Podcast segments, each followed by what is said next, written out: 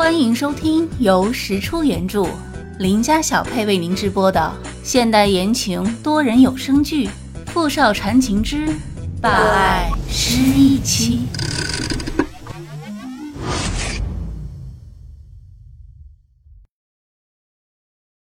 第十二集。可当他刚走进后街，还没来得及打开手机联系对方，就有一辆黑色的面包车。突然停在了他的身边，从上面下来几个人，其中一个人二话不说，一棍子打在了他的后脑。石小念顿时眼前一黑，就昏了过去。当他迷迷糊糊醒来的时候，发现自己被绑在一个废旧的修车厂，光线昏暗，脑袋后面疼痛难忍。他穿着单薄的衣服躺在冰冷的水泥地上，眼前站着一个戴着面具的黑衣人。你是谁？你想干什么？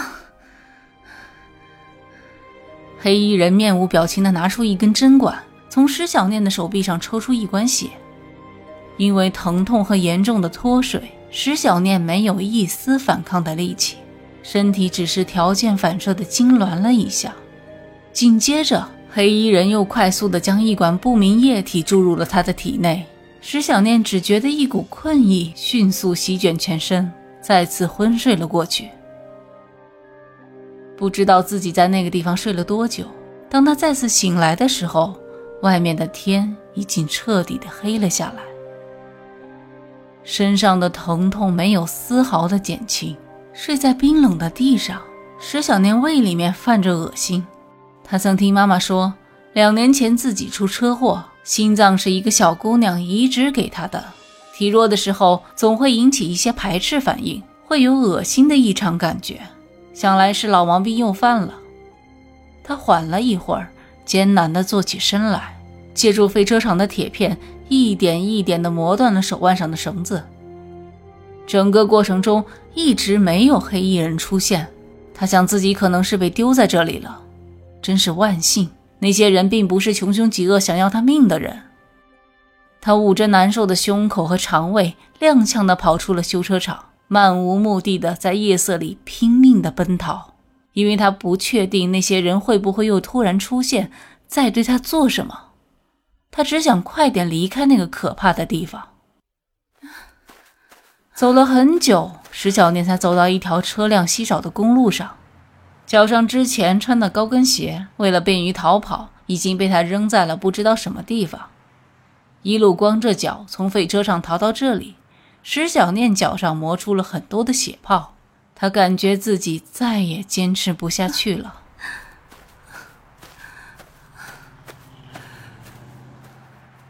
就在这时，他看到了远处有汽车驶来的灯光，一辆出租车。石小年拼尽最后的力气，举起双手，使劲摇晃。停车！停车！司机停下来，看到他狼狈的样子，一阵犹豫。石小念生怕他不肯带自己，二话不说，拉开车门就跳上了车。师傅，紫兰小区一零五号。司机一听地址是个别墅区，估计自己的车资还是可以拿到的，也就没有多问。一脚油，快速的将车驶了出去。直到这时，石小念悬着的心才算放下一些。抬头看了一眼时钟，已经是周三的晚上八点了。他把自己蜷缩在后座角落，埋首不再说话。大约四十多分钟之后，终于到家了。石小念从车子上面摇摇晃晃的走下来，司机一路也没敢和他聊天。看他现在这个样子，连车钱也不想要了，只想赶紧送走这个瘟神，并祈求自己千万不要惹上什么麻烦。石小念下车站稳后，调整了一下面部僵硬的表情，正准备向司机友好的表达一下谢意，就听到身后突然响起一阵刹车声。然后就看到一脸惊慌朝他跑过来的傅明翰，石小念看着满身伤痕和脏污，赤着脚站在那里的石小念，傅明翰的心一下子被揪了起来。你这是怎么了？怎么变成这个样子？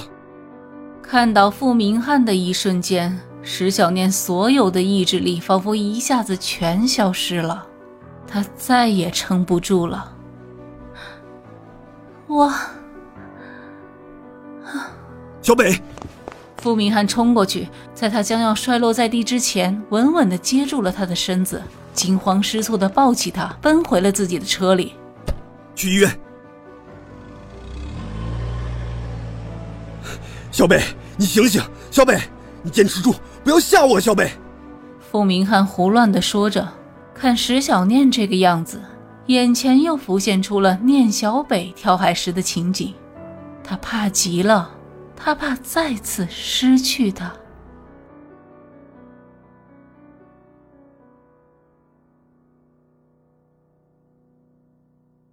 医院里，石小念迷迷糊糊的睁开眼睛，你醒了。傅明翰紧张的坐了起来，摸了摸他的额头，还难受吗？石小念摇了摇头，虚弱的看着傅明翰。现在是什么时候了？你昨天晚上昏倒的，现在是早上十点。石小念微微点了点头，抬了抬手，感觉全身一点力气也没有。傅明翰满脸担忧：“你再睡会儿，昨天的事情我会查清楚。”等你休息够了，再和我好好说说到底是怎么回事。嗯。从来没有见过傅明翰这么温柔的样子。石小念认真的观察了一下，发现他也是一脸的疲惫。你是不是昨天一晚上没睡啊？不是，我早上刚过来的。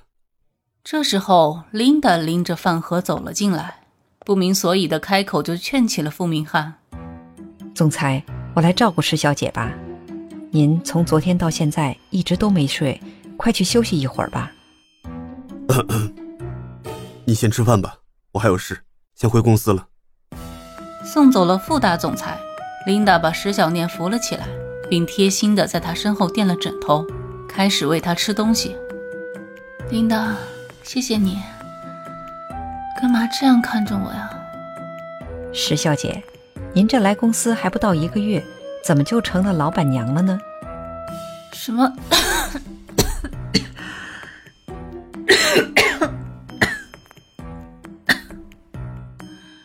石小念差点把肺给咳出来，一脸吃惊的看着琳达：“你瞎说什么呢？”